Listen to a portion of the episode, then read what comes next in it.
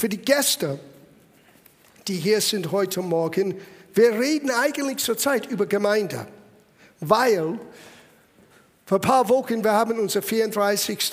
Gemeindejubiläum gefeiert. Und wir haben gemerkt, dass viele Menschen lieben ihre Gemeinde. Es ist meine Gemeinde. Wir haben ein Video vorbereitet für diesen Jubiläumsgottesdienst. Man kann das finden am, am Internet, äh, auf unserer Website, unserer Facebook-Seite. Und ihr solltet das anschauen und sehen, weil das ist nicht nur diesen Video, das sind Lebensberichte dort, das sind Musikvideos dort, das sind Predigtdienste dort, unsere Fernsehsendungen, die wir zweimal im Monat ausstrahlen, kann man das alles anschauen in Ruhe. Und das ist Gemeinde. Gemeinde ist ein Ort von Menschen, die Jesus Christus begegnet sind, die ihr Glauben an Jesus Christus, ihr ganzen Herzen ihm anvertraut haben wo sie zusammenkommen. Und wir lernen über Gemeinde in den vergangenen Wochen. Und ich möchte dieses Thema ein bisschen weiter fortsetzen. Weil die Gemeinde soll ein Haus des Gebets sein.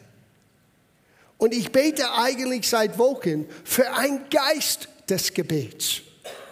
Ein Geist des Gebets ist, der, der Prophet im Alten Testament redete, dass Gott würde auf sein Volk ein Geist des Gebets ausgießen.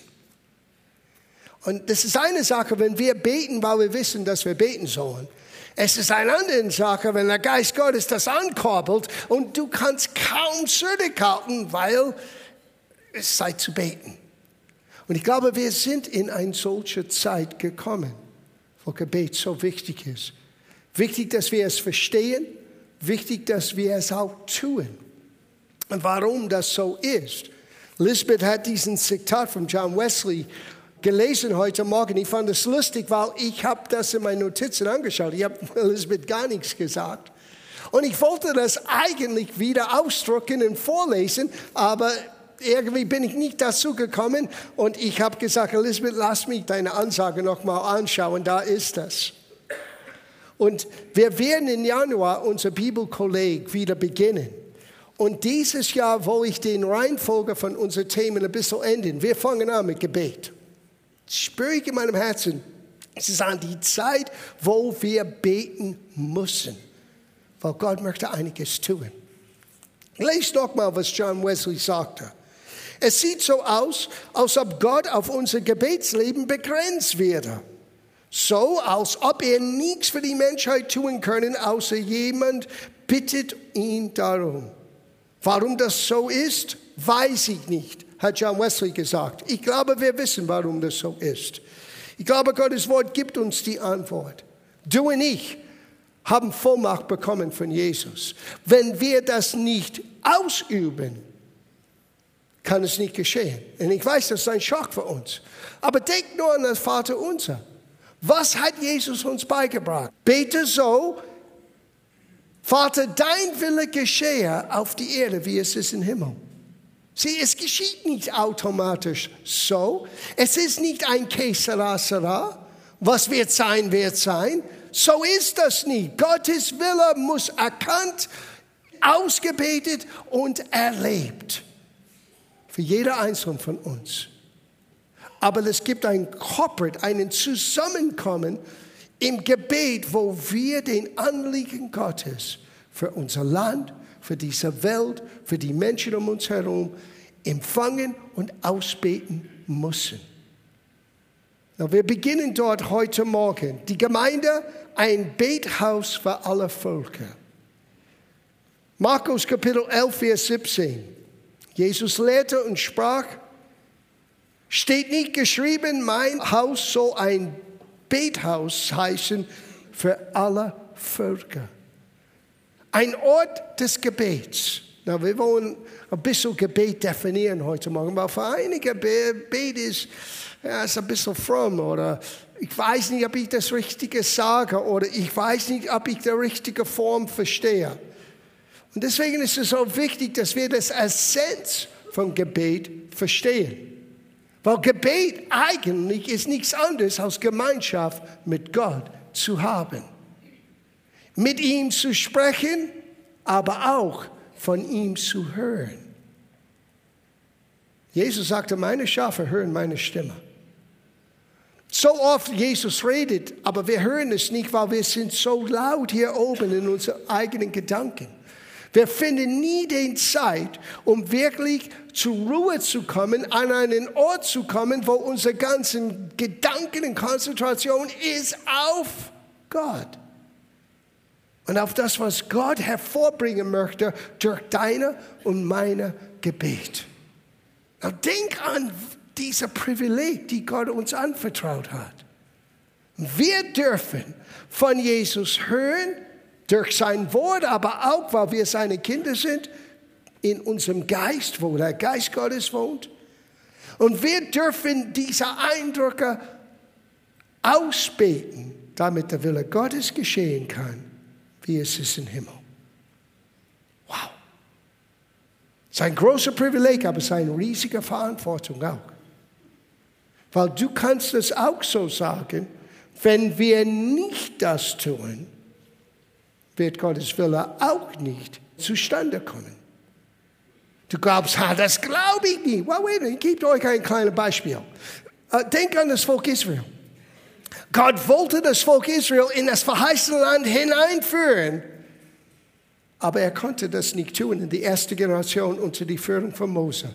Warum? Die wollten es nicht tun. Die haben nicht Gott vertraut, dass die das Ganze überwältigen können. Die großen Städte und die großen Armees und alles, was da war. Und Gott hat gesagt, okay. Und eine ganze Generation ist abgestorben und eine neue Generation hat das Land in Besitz genommen. Hm. Es war Gottes Wille, aber die waren nicht bereit, die waren nicht willig das anzunehmen. Du und ich, wir müssen lernen zu beten, Herr, helf mir ein williges Bereitschaftsherzen zu haben, dass mein Leben immer bereit ist, in deine Wege zu gehen. Und das eine, was Jesus sagte über Gottes Haus, es sollte eine Begegnungsstätte sein, einen Ort, wo Menschen Gemeinschaft mit Gott haben können.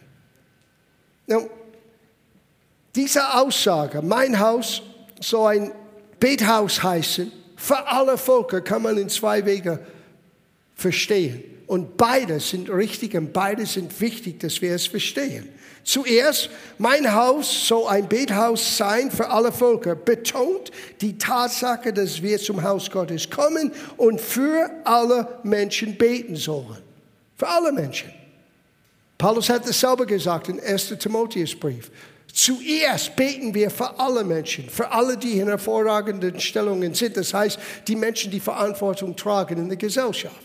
Das sollte das Erste, was wir tun, wenn wir kommen zum Beten. Aber man kann es auch so verstehen, mit der Bedeutung auf Folgendes, dass das Haus des Herrn ein Ort sein solle, an dem Menschen verschiedenen Nationen zusammenkommen und gemeinsam beten. Ich glaube, beides ist uns, für uns wichtig.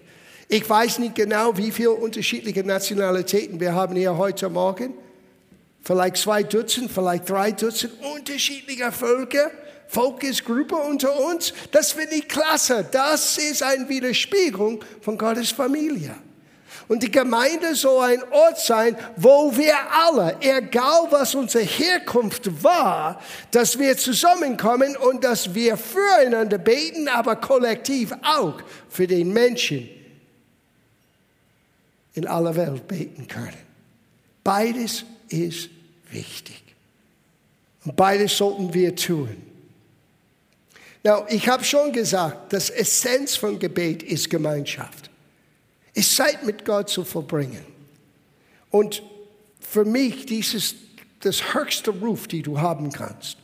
Es gibt unterschiedliche Berufungen.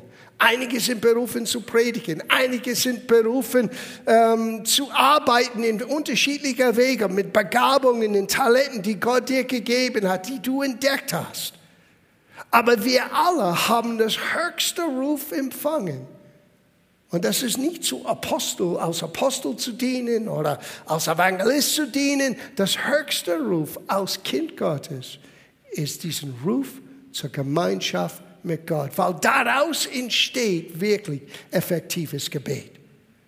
Dieses innige Beziehung mit Gott, dein Herz vor Gott zu äußern, aber auch von ihm zu hören. Und das, was du merkst in deinem Herzen, im Gebet zu formen, damit der Wille Gottes geschehen kann, das ist etwas, was wir in diesem Haus immer erkennen müssen und erleben sollen.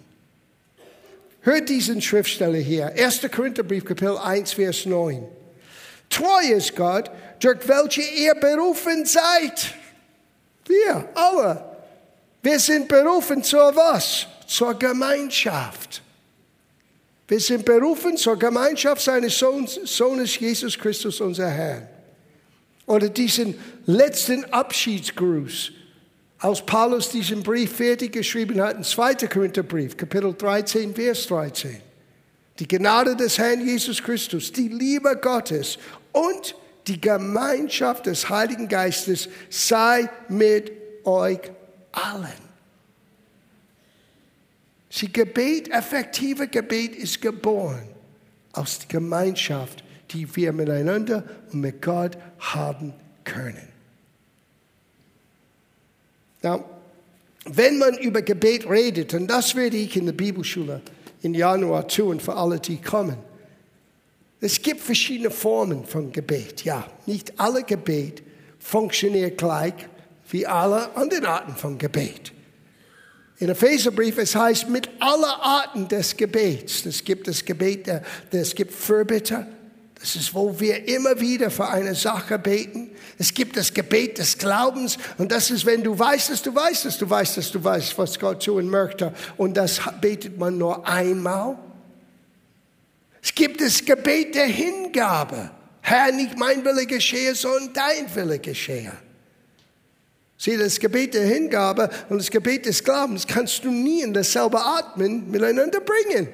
Weil das Gebet des Glaubens fängt an mit dem erkannten Wille Gottes und das Gebet der Hingabe ist, wo wir bereit sind, unser Wille beiseite zu schieben und sein Wille zu tun. Und manchmal ist es nicht immer einfach. Jesus hat beides. Beides gebetet, beides ausgelebt.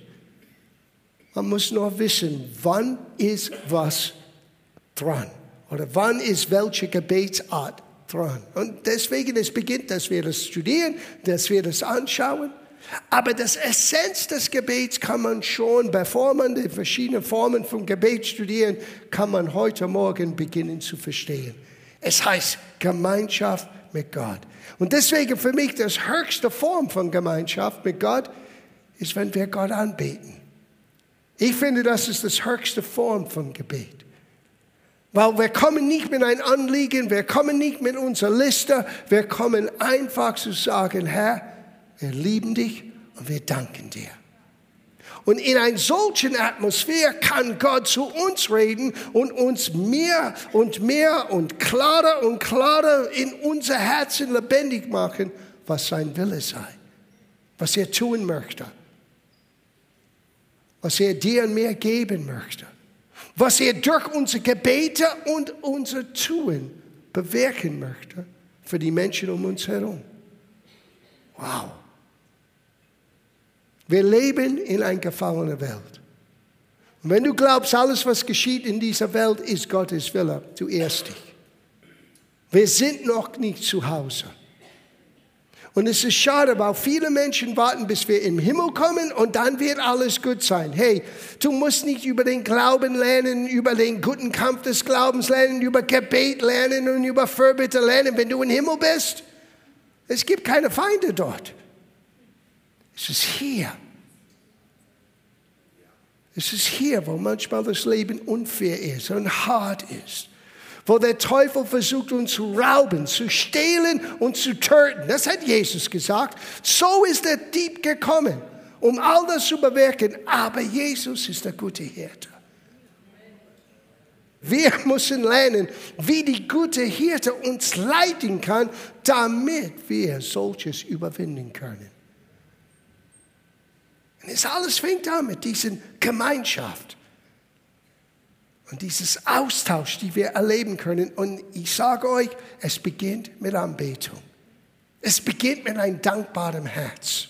So schauen wir einiges an bezüglich, was Jesus sagte über Anbetung. Johannes Kapitel 4, diese wunderbare Geschichte von einer Frau, der eigentlich außerhalb den alten Bund lebte. Sie war kein Jüdin. Sie kam aus Samaria. Samaria waren Menschen zweiter Klasse damals. Die Juden und die Leute aus Samarien hatten nichts miteinander zu tun gehabt. Und Jesus ist alleine und er steht bei einem Brunnen. Und er hat Durst, hat Hunger und er ist müde. Und er sieht diese Frau und er tut etwas, was absolut nicht normal ist für eine damalige Gesellschaft. Er redet mit ihr. Und sogar so, er als Jude, sie als eine Frau aus Samaria. Das gab es noch nicht damals. Und Jesus fängt an, über Wasser zu reden, über Trinken zu reden und er dreht das ganze Gespräch rum zu das ewige Leben, lebendiger Wasser, das, was wirklich zählt im Leben.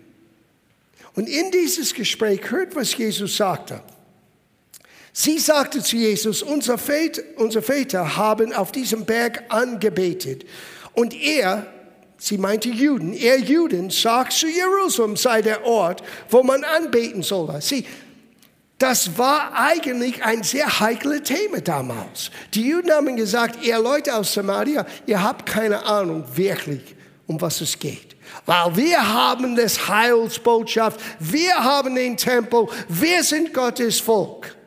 Und die waren eine Art Stiefkinder. Ja, Jakob hat diesen Brunnen gebaut, er ist unser Großvater auch.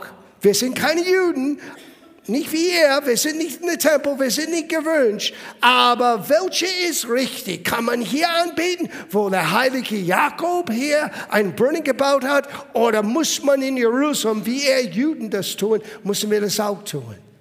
Sie wollte von Jesus etwas hören und was sie bekommen hat, hat sie bestimmt überrascht. Weil Jesus sagte Folgendes zu dieser Frau.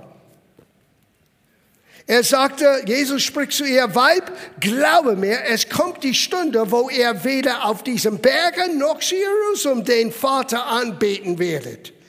Ihr betet an, was ihr nicht kennt.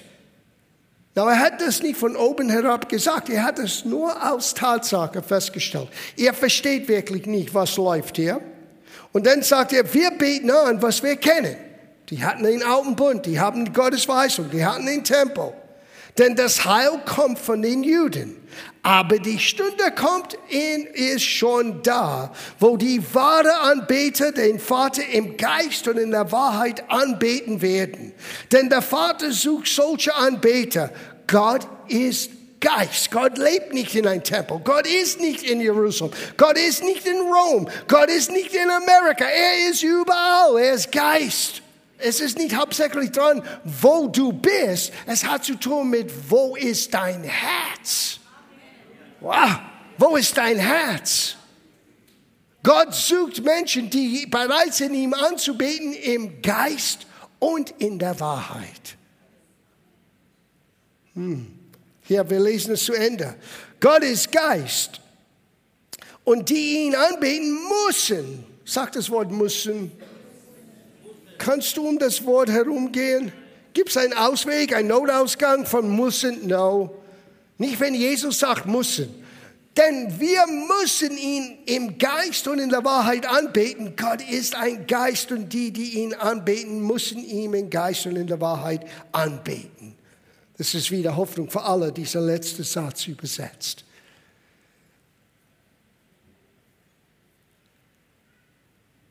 Gott sucht unser Herz. Weil er weiß, wenn wir ihm sein Herz, wenn wir unser Herzen Gott anvertrauen, dann kann er unser Leben segnen, verändern und uns benutzen, ein Segen zu sein für andere. Und es fängt an mit dieser Tatsache, dass ich in der Gemeinde komme, das Haus Gottes komme Was bestimmt ein Haus Gottes? Eine gewisse Gebäudeart, eine gewisse Architektur. Ein Haus Gottes ist überall, wo Menschen, die an Jesus Christus glauben, zusammenkommen, um Gott anzubeten, sein Wort zu hören und wirklich Gottes Wille zu empfangen und das auszuleben und auszubeten. Das ist Gemeinde. Das ist Gemeinde. Und es gibt Strukturen, es gibt Gaben, die Gott gibt und all das. Aber das Essenz von Gemeinde ist Familie. Es ist ein Haus, wo Menschen Gott begegnen können. Und er sagte, Herr Gott sucht solche Menschen. Erstaunlicherweise. Wir suchen manchmal Gott und Gott sagt, ich suche euch. Wo sind die Menschen, die bereit sind, Gott anzubeten im Geist? Das heißt, dass wir erlauben, dass der Geist Gottes uns führt und leitet. Weißt du, wenn wir zusammenkommen vor einem Gottesdienst, wir haben einen gewissen Plan. Wir haben die Lieder ausgesucht, was wir spüren, das richtig sind für diesen Sonntag. Aber wir alle wissen, wenn wir spielen, sei aufmerksam. Weil es kann sein, Gott wird uns führen in einer Art und Weise, dass er etwas betonen möchte, weil jemand das braucht. Die Gemeinde muss gestärkt. Wir müssen Raum geben, wo der Geist Gottes uns leiten kann und leiten können in unserer Anbetung. Und wir müssen bereit sein, nicht nach unserer Gefühlsebene Gott anzubeten, sondern gemäß das, was Gott sagte über sich selber. Sein Wort ist Wahrheit, hat Jesus gesagt. Und so, wenn wir aus den Gefühlsebenen rausgehen, obwohl Gefühle sind gut, aber ob ich Gefühle habe oder nicht, ich bete Gott an, weil er ist würdig. Ich bete Gott an, weil ich ihm begegnen möchte. Ich bete Gott an, weil ich weiß, er sucht solche Menschen. Und ich gehe zu Gott gemäß sein Wort, nicht gemäß meiner Leistung oder meinem Mangel an Leistung. Wie oft? Wir bleiben scheu und wir bleiben fern, weil wir haben missgebaut. Gott liebt dich auch, wenn du missbaust. Sieh, wenn du in deinem Herzen Jesus eingeladen hast, dann bist du ein Kind Gottes, was wir gesungen haben heute Morgen. I'm no longer a slave to fear. Ich muss keine Angst haben, sogar vor Gott. Auch wenn manchmal ich zweifle, auch manchmal, wenn ich Angst habe, auch wenn ich manchmal Sorge mache. Gott stoßt mich nie aus. Er nimmt mich an. Er nimmt dich an. Er sucht nur Menschen, die bereit sind zu sagen, meine Gefühle, mein eigenes Herz manchmal sagt, du hast kein Recht vor Gott zu gehen, aber dein Wort sagt, ich bin die Gerechtigkeit Gottes in Christus. Und deswegen komme ich vor Gott, deswegen sage ich, Herr, danke, dass du mir vergibst und danke, dass du mich annimmst. Ich möchte dich anbeten, ich möchte dich begegnen an diesem Morgen. Gott möchte dich begegnen. Und es fängt an mit unserer Bereitschaft, ihm anzubeten. Ich möchte über zwei Dinge im Abschluss reden.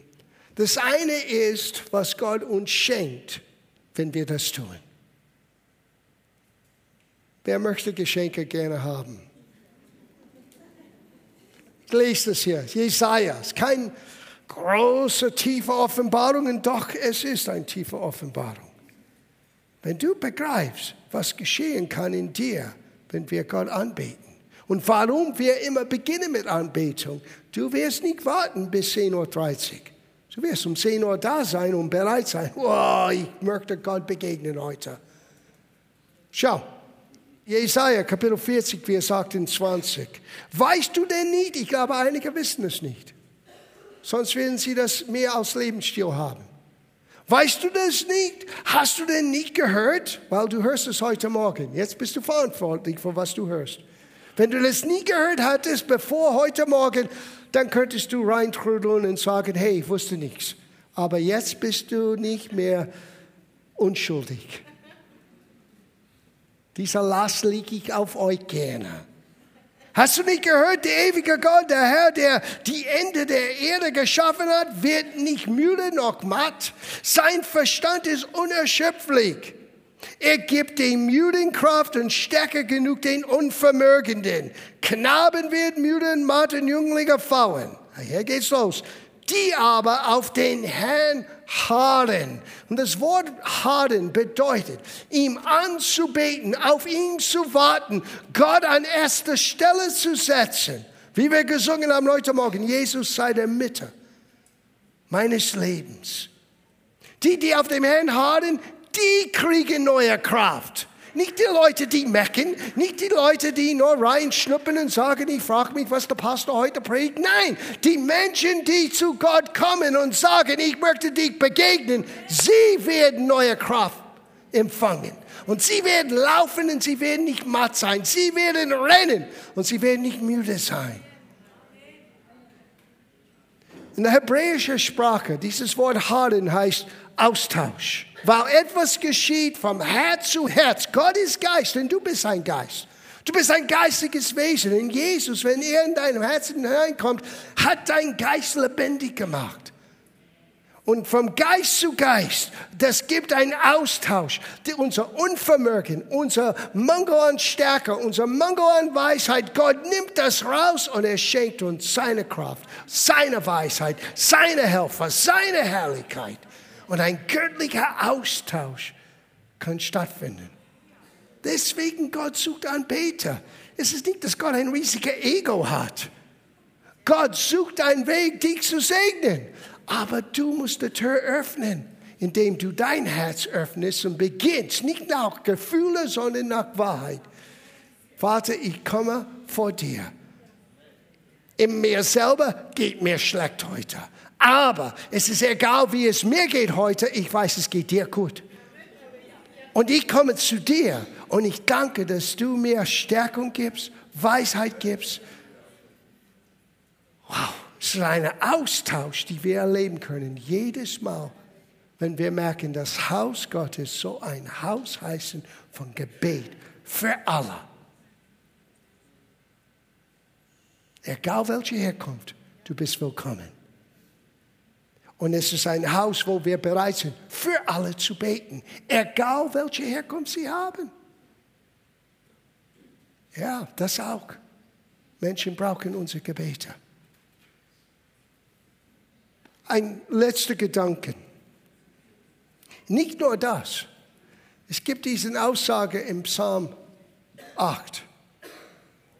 Du hast eine Macht vorbereitet sogar für Säuglinge und Kinder, um den Feind zum Schweigen zu bringen, ihn zu stoppen. Und wisst ihr, was dieser Markt ist? Jesus hat uns das beigebracht. In Matthäus Kapitel 21, er sagte, du hast uns ein Lob gegeben. Jesus hat dieses Wort Markt übersetzt aus Lob, aus Anbetung.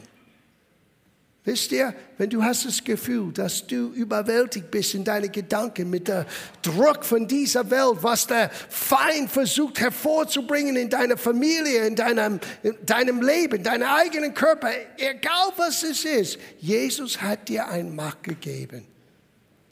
Aber du musst es annehmen. Wenn du beginnst, Gott zu preisen, das, was der Feind begonnen hat zu tun, Jesus wird es stoppen. Du kommst aus dem Moment anders raus. Er stärkt, er quickt. Und vielleicht warst du unvermögend, nicht wissend, nicht genügend haben.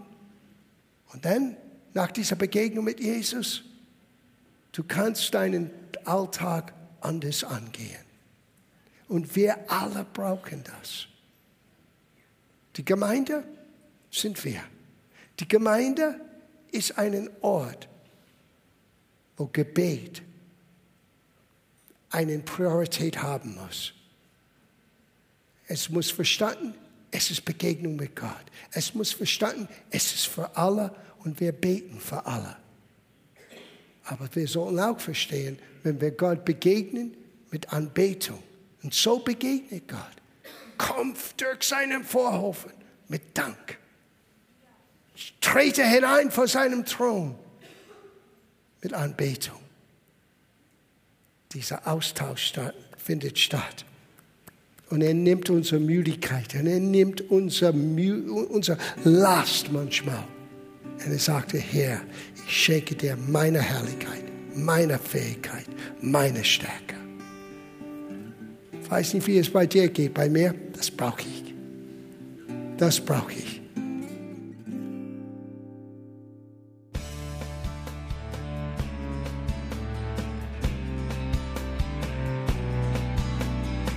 Liebe Zuhörer, das war ein Ausschnitt eines Gottesdienstes hier im Gospel Life Center. Auf unserer Website www.gospellifecenter.de können Sie die Notizen für diese und andere Predigten nachlesen und sich über die Arbeit von Gospel Life Center informieren. Wir wünschen Ihnen Gottes Segen.